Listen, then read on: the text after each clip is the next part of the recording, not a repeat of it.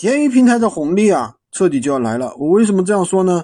因为现在啊，就是闲鱼开始要手续收手续费了。很多人看不懂的人啊，可能以为平台在逼人走，其实看得懂的人就会认为机会真的来了，说明啊，平台越来越商业化，红利就来了。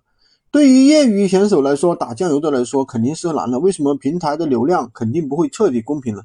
谁给他创造的？价值越多，利益越多，那平台给谁的流量就越大。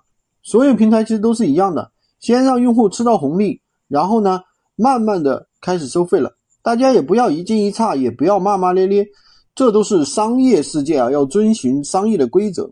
从古至今其实都是一样的，天下没有免费的午餐，对吧？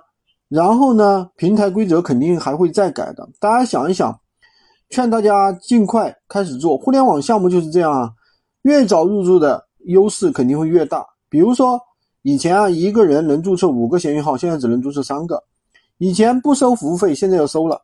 未来还会更严。我这里肯定的预言一下，闲鱼肯定也会和其他电商平台一样的，买流量、买服务。比如说某宝有直通车，某音有抖加，赶快赚钱的人多赚点，但是也不要怕。